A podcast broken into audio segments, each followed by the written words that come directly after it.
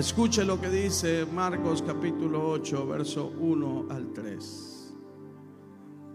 En aquellos días, como había una gran multitud y no tenían que comer, Jesús llamó a sus discípulos y les dijo, tengo compasión de la gente, porque ya hace tres días que están conmigo y no tienen que comer. Y si los enviare en ayunas a sus casas, no sé si puedo.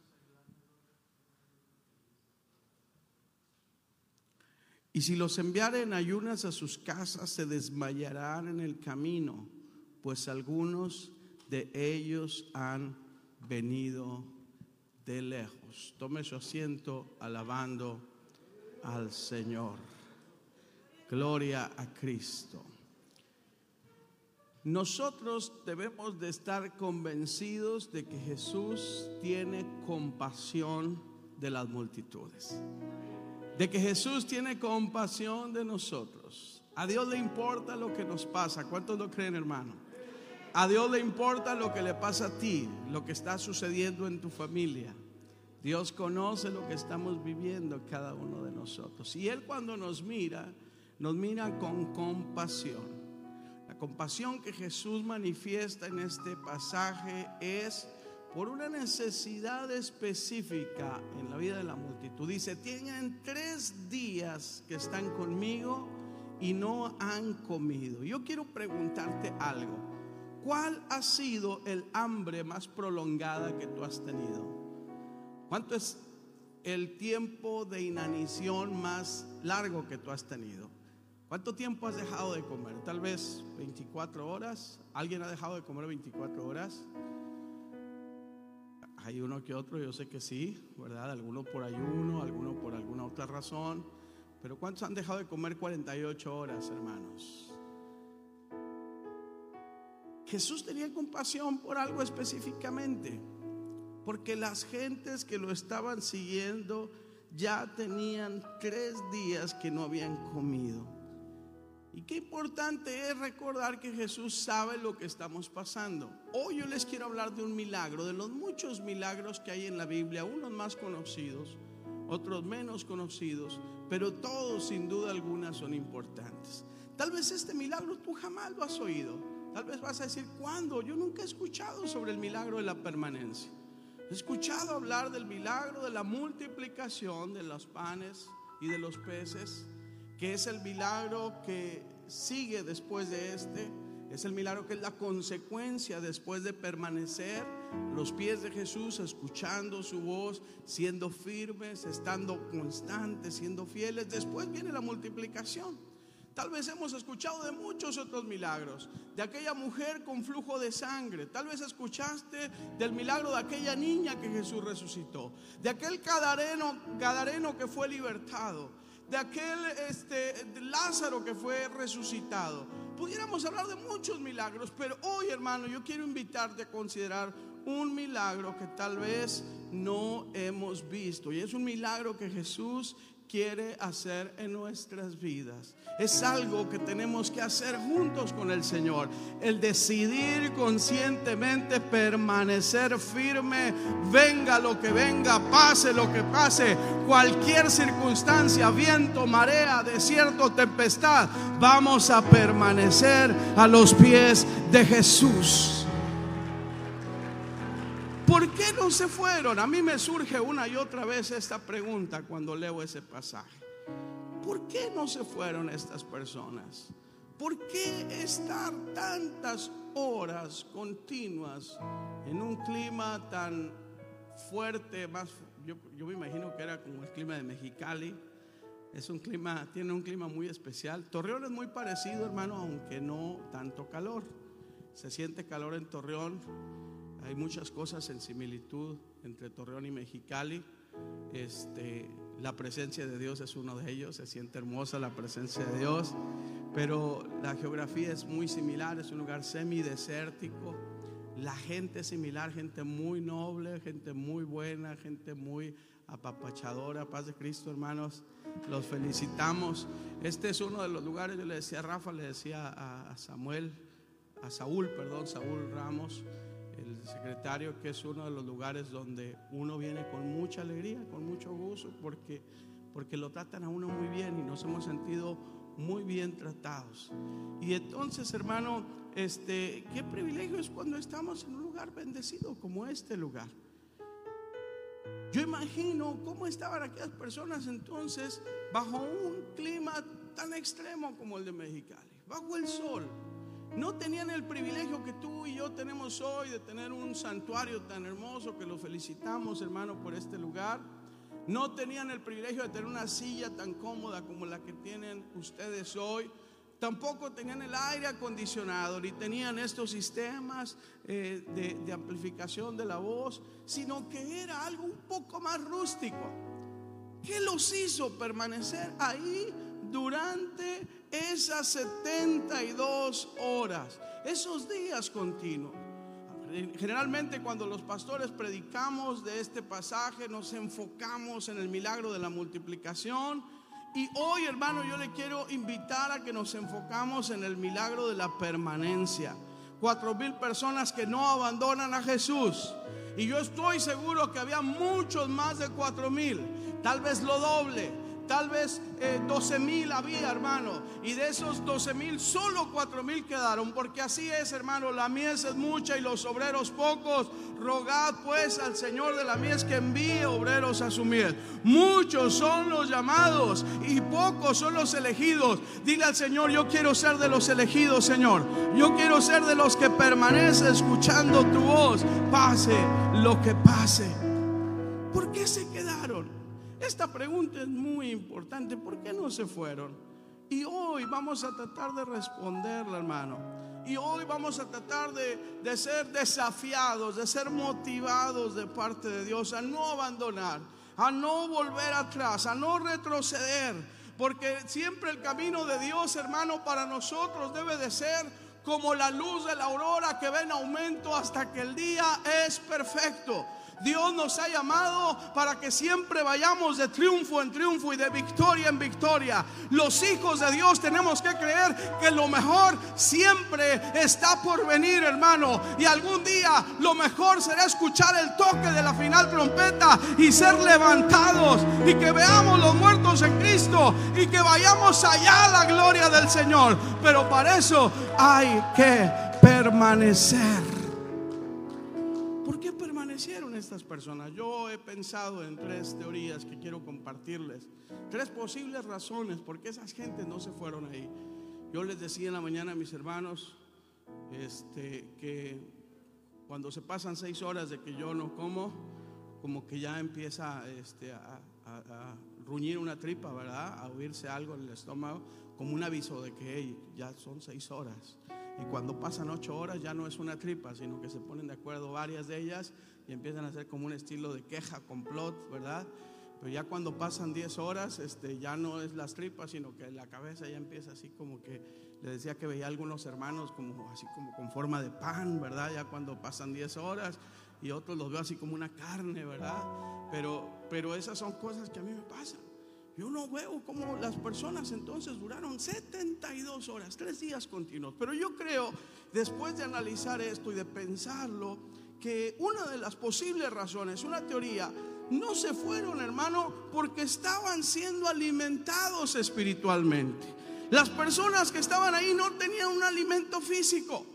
No había a lo mejor un, algo que los hiciera fortalecerse en su cuerpo, pero sí estaban recibiendo un alimento espiritual. Las palabras del Señor Jesucristo estaban siendo alimentados con palabra de vida eterna. No solo de pan vivirá el hombre, sino de toda palabra que sale de la boca de nuestro Dios.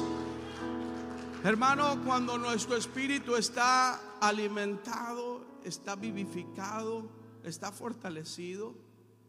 Nuestra carne puede estar débil, pero el Espíritu nos impulsa y nos da alegría, nos da gozo, nos da felicidad. Bendito sea el Señor. Yo sé que ustedes han tenido la experiencia de ayunar, tal vez un día completo. Y tal vez el cuerpo así lo sentimos medio caído, medio débil. Pero el espíritu, hermano, está encendido. Podemos oír la voz de Dios, nos podemos gozar, podemos encontrar respuesta a muchas cosas, podemos sentirnos diferentes. La carne es débil, pero el Espíritu a la verdad siempre está dispuesto, hermano. Y cuando tú te alimentas de la palabra de Dios, te estás vivificando interiormente. Los verdaderos cambios, las verdaderas transformaciones no empiezan de afuera hacia adentro, sino empiezan desde adentro hacia afuera, hermano. Cuando el Señor quiere hacer algo en ti, lo primero que hay que hacer es alimentar bien tu alma, fortalecer tu espíritu, porque de ahí surgirá tu ministerio, tu llamado, tu vocación y serás de bendición a todas las naciones. ¿Cuántos alaban al Señor? Aleluya. Esas gentes no se fueron porque estaban recibiendo alimento espiritual. ¿Cuántos están recibiendo alimento en esta hora, hermano? Lamentablemente hay mucha gente que no valoran ese privilegio de recibir alimento espiritual.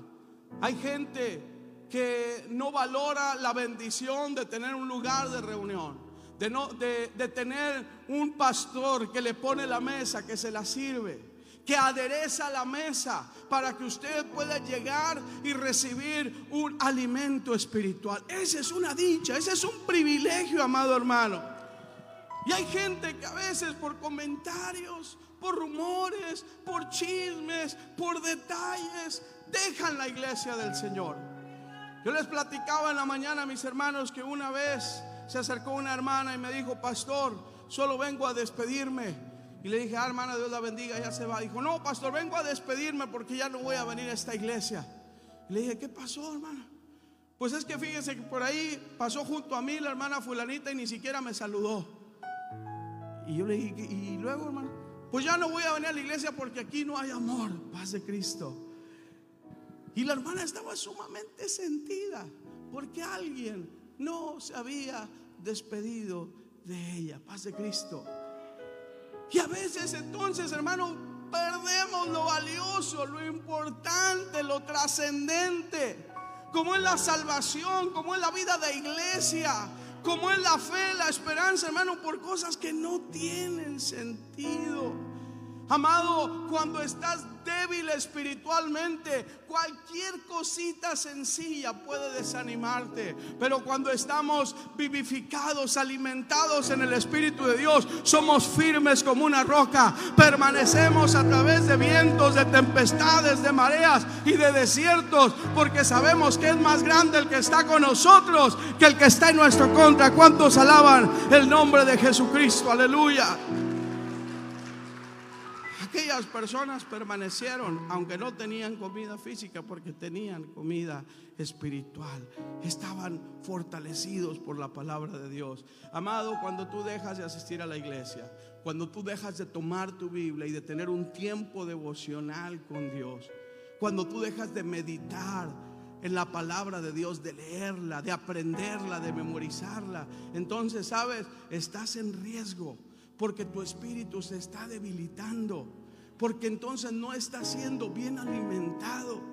Qué privilegio llegar, es como cuando llegamos al restaurante y nada más vemos la carta y entonces pedimos lo que nos gusta y nos lo sirvan y ya. Qué privilegio es eso, hermano. Pero sabes, no siempre podamos estar en un restaurante y a veces es nuestra responsabilidad acercarnos a la palabra de Dios y preparar ese alimento. Dios ya lo tiene preparado, pero yo necesito consumirlo, yo necesito digerirlo, yo necesito meditarlo y necesito tomarlo para mi vida. Necesito encarnarlo en mí, bendito el nombre de Jesús. La Biblia dice que nosotros somos ovejas del rebaño del Señor. ¿Cuántos son ovejas del Señor?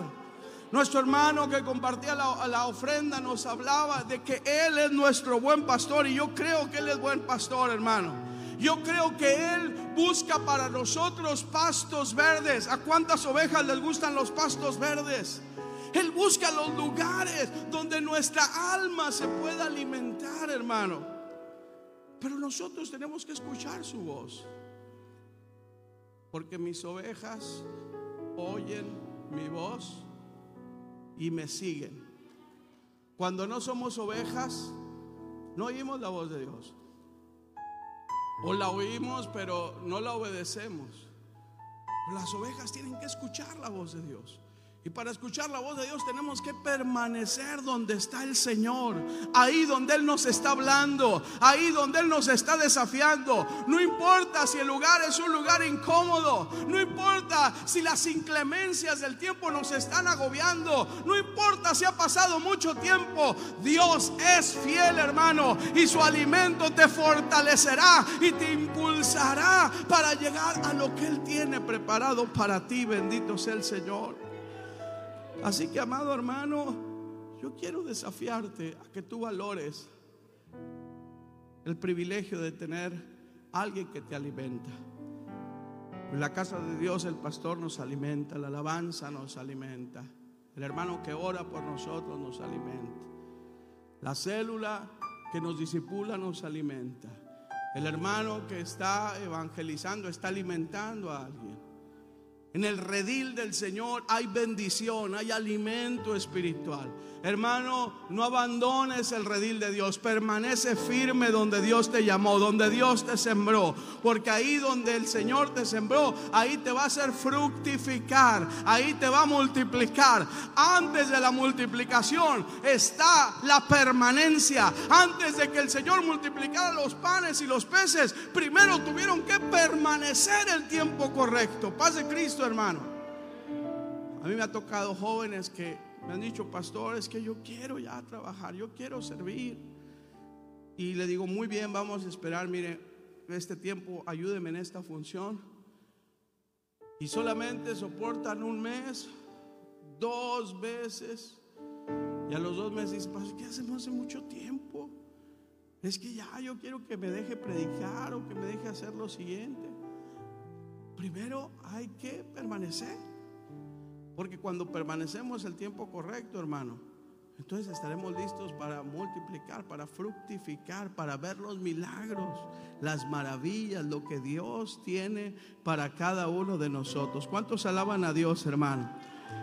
Así que no menosprecies el alimento espiritual que hay en la casa de Dios. No menosprecies este, esas mesas que el Señor adereza para que tú llegues y te regocijes en su presencia. Disfrútalas, hermano. Dile al Señor, Señor, gracias por mi pastor, gracias por el equipo de líderes, gracias por el templo, gracias por el privilegio de permanecer, de pertenecer a la hermosa iglesia apostólica de la fe en Cristo Jesús. ¿Cuántos se sienten privilegiados, hermano, de ser parte de la iglesia apostólica? ¿Por qué no se fueron? Pues porque estaban siendo alimentados espiritualmente. Hermano, no hay ningún pretexto para que tú dejes el camino de Dios y estás siendo alimentado. Si aquí se comparte la palabra de Dios, no importa que te saquen la lengua, no importa que no te saluden, no importa nada, hermano. Yo pastoreé a un hermano mayor en una congregación que me decía, pastor, yo aquí nací y aquí me voy a morir. Y decía, y si algún día me sacan por la puerta, yo me meto por la ventana, pero nunca me voy a ir de este lugar, porque este lugar es mi casa. Y aquí el Señor me ha bendecido, y aquí el Señor me ha hablado muchas veces, y aquí voy a permanecer hasta que me muera, pastor. Qué hermoso es sentir esa fidelidad. Así que, amado hermano, permanece a los pies de Jesús. Una segunda razón por la que no se fueron estas personas, yo lo he pensado, y creo que no se fueron porque tuvieron fe tuvieron paciencia, tuvieron fe de que Dios iba a hacer algo con ellos. ¿Sabe, hermano? Eh, seguramente la multitud que estaba ahí había escuchado de los milagros de Jesús. Habían escuchado que Dios había hecho cosas sobrenaturales en los diferentes lugares donde, había donde habían estado. Y esa multitud entonces tenían paciencia para esperar. Es cierto que no tenían un alimento físico, pero había un alimento espiritual. Es cierto, hermano, que ya tenían tres días sin comer, pero al tercer día ellos iban a ver la multiplicación, la maravilla de parte del Señor. El problema es cuando nosotros no tenemos la fe suficiente, cuando vamos perdiendo la fe por falta de alimento, porque la fe viene por el oír y el oír la palabra de Dios. Y cuando alguien pierde la fe es porque deja de oír la voz de Dios. Es porque deja de alimentarse con la palabra de Dios. Cuando alguien dice, pastor, es que estoy perdiendo la fe, es que no sé, pastor, ah, es porque no te estás alimentando. Ni tú solo vas y agarras la Biblia y meditas, reflexionas, memorizas la palabra, ni tampoco escuchas desde el corazón aquel que te está compartiendo la palabra de Dios. Y muchos cristianos entonces en el eh, contexto de la pandemia han ido menguando su fe, hermano. Y han oído de las maravillas de Dios, pero no las creemos completamente. Mucha gente ha tenido eh, ha perdido la paciencia y en vez de esperar pacientemente, en vez de confiar en Dios, simplemente dijeron, "Señor, ya te tardaste mucho. Ya, Señor, este se me hace que te olvidaste de mí." Les decía a los hermanos que en cierta ocasión llegó una hermana y me dijo, "Pastor, ya me cansé de orar por mi hijo. Parece que Dios no me escucha." Y yo le dije, "Hermana, ¿cuánto tiempo tiene orando por su hijo?" Y me dijo, pastor, son tres semanas. Y yo le dije, hermana, pero en tres semanas usted cree que ya es suficiente. ¿Usted cree que su hijo vale nada más tres semanas? Tiene que permanecer. Sí, pastor, pero es que no cambia mi hijo. Parece ser que no sucede nada. Y le dije, es que esto es cuestión de paciencia, es cuestión de fe, de perseverancia. Las cosas valiosas cuestan, las cosas importantes tienen un precio, hermano. Lo que es gratis nadie lo valora, lo que es gratis lo menosprecian las personas. Pero cuando algo pagas un precio, cuando algo te cuesta, hermano, entonces lo valoras, lo cuidas, lo proteges. ¿Cuánto vale la salvación de su hijo? No, hermano, pues vale muchísimo. Entonces pague ese precio, hermana. Espere en el Señor. Tenga paciencia para esperar, porque el Señor le va a responder. Es pues la fe, la certeza de lo que se espera, la convicción de las cosas que no se ven. ¿Cuántos creen, hermano, que el Señor puede hacer algo poderoso en tu familia? ¿Cuántos creen que el Señor puede sanar sus finanzas? ¿Cuántos creen que el Señor puede bendecir su casa? Pero tenemos que esperar. Aquellas personas habían oído que Jesús había hecho cosas, pero ahora tenían la oportunidad de verlo con sus propios ojos. Y los desesperados, cuando pasaron ocho horas, empezaron a ir. Y otros que aguantaron un poquito más a las 12 horas dijeron, no, esto es suficiente, 12 horas ya es mucho. Y algunos a lo mejor más tesoneros, algunos que dijeron, es que espérate, va a pasar algo. A lo mejor un grupo de amigos iban dos, tres, cuatro y algunos dijeron, hey, no, ya vámonos. Yo te dije, no, siéntate, algo va a pasar. Y el, más desesperado dijo, no, yo ya me voy y se quedan. Y perdió la oportunidad de ver lo que se, aquellos que, que lo vieron, hermano, los que se quedaron. Amado, no es tiempo de abandonar el lugar. No es tiempo de regresar atrás. No es tiempo de perder la fe. Es tiempo de perseverar. Retén lo que tienes para que ninguno tome tu corona. He aquí yo vengo en breve y mi galardón conmigo para recompensar a cada uno según sea su obra. Bendito sea el Señor. Pero tienes que aprender a esperar, hermano, pacientemente, aunque haya dudas, aunque haya temores, aunque hay adversidades, aunque el sol te esté quemando, aunque la tormenta te quiera negar, espera en el Señor. Yo disfruto tanto esa alabanza que dice esperar en ti. ¿Cuántos se la saben? Difícil sé que es. Mi mente dice no, no es posible. pero mi corazón confiado está en ti. Siempre has sido fiel, me has sostenido y esperaré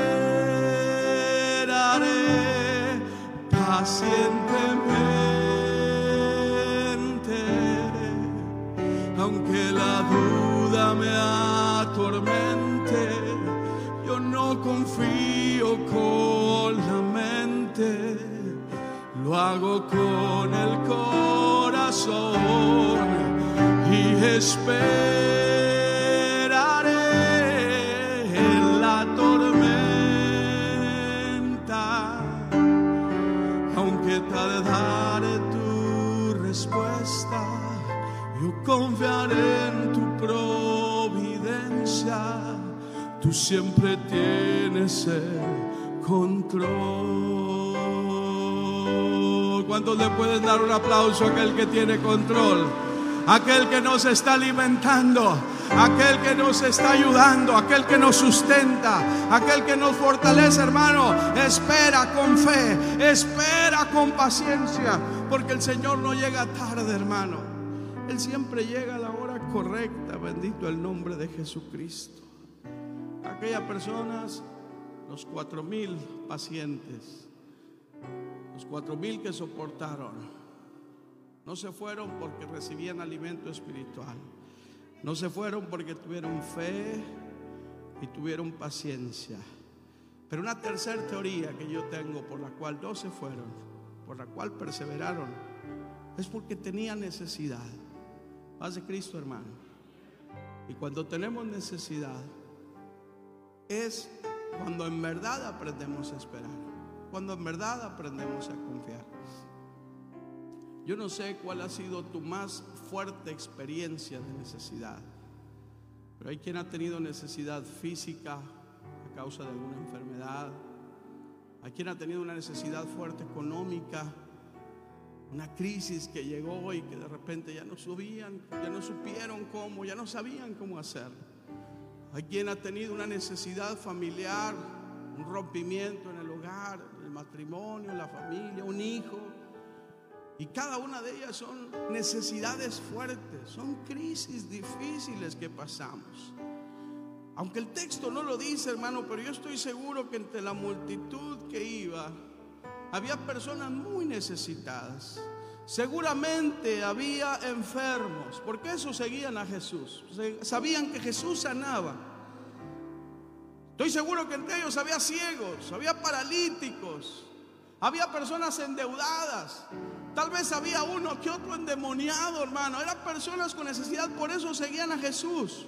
Y aunque no tenían alimento físico, no se fueron porque ellos reconocían que su necesidad era más grande que el alimento físico. Ellos necesitaban un milagro del Señor en sus vidas. Amado, para recibir un milagro lo primero que necesitamos hacer es tener necesidad del milagro. Estar conscientes que lo que yo necesito es un milagro de parte de Dios. Porque cuando yo no estoy consciente de, eso, entonces digo, ah, pues yo voy a solucionar esta necesidad. Tengo un problema económico, voy al banco, préstenme dinero y abro, abro un hoyo para tapar otro. Cuando mi necesidad yo creo que la puedo suplir, entonces voy con un médico y si un médico no me da la respuesta, voy con otro médico y busco todos los médicos hasta que se acaba a veces el dinero y las fuerzas, como aquella mujer, ¿verdad? Pero cuando creemos que nosotros podemos suplir nuestra necesidad, ¿sabe qué, hermano? Entonces no clamamos a Dios porque decimos, Señor, a ti te dejo para el último, déjame arreglar yo mis propios problemas.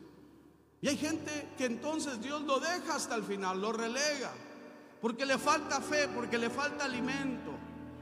Y entonces buscan solucionar sus propias crisis, sus propios problemas, buscan el psicólogo, buscan el abogado, buscan el consejero, buscan muchas cosas antes de buscar lo primero que debiera de ser Cristo, los pies de Jesús, antes de clamar a aquel que dice, clama a mí y yo te responderé y te enseñaré cosas grandes y ocultas que tú no conoces, bendito sea el Señor. Uno de los más grandes ejemplos de una persona necesitada, de una persona que reconoce que necesita de Dios, es aquella mujer que se le conoce en la Biblia como la mujer sirofenicia o la mujer cananea. Y quiero pedirle que vaya conmigo en su Biblia, Mateo capítulo 15, versículo 21. Vamos a leer el ejemplo de esta mujer. Estamos hablando de que personas no se fueron porque reconocían su necesidad de Dios. ¿Cuántos tienen necesidad de Dios, hermano?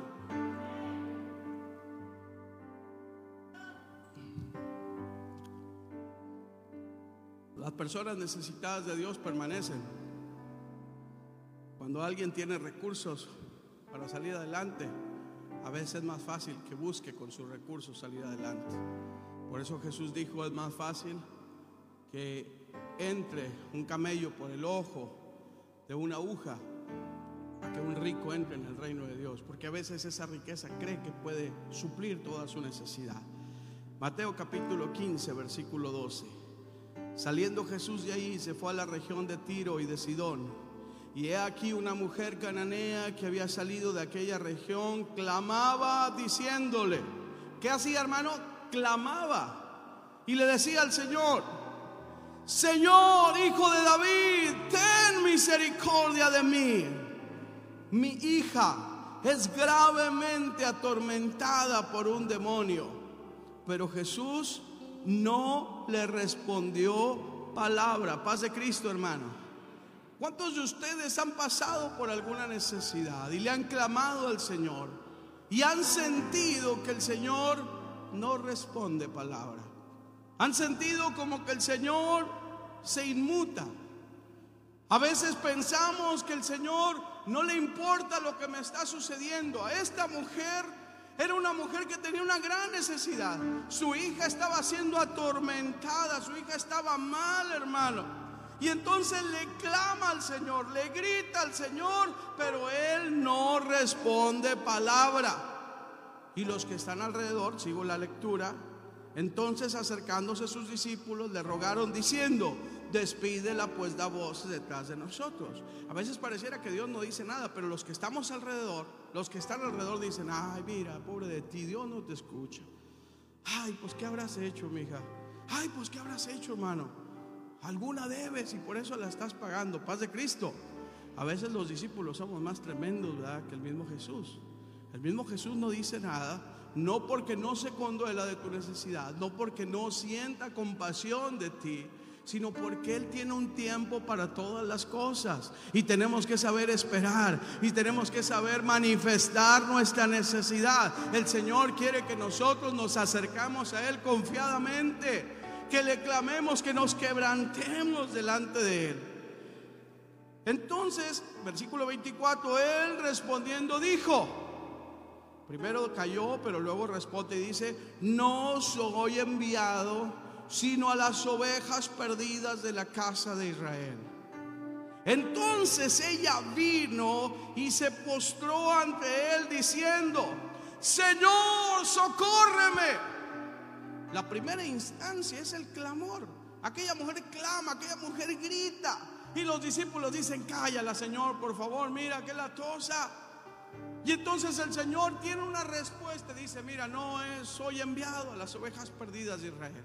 Y aquella mujer que tiene necesidad, insiste. Porque cuando alguien tiene necesidad, no se queda solamente diciendo, ay, me dijo que no, ni modo sino que aquella mujer se abre espacio entre esos discípulos envidiosos, entre esa gente difícil y hace lo necesario para ponerse ante Jesús y tirarse a sus pies y abrazarse y decirle, Señor, socórreme, en verdad estoy necesitada, Señor, en verdad necesito un milagro, paz Cristo.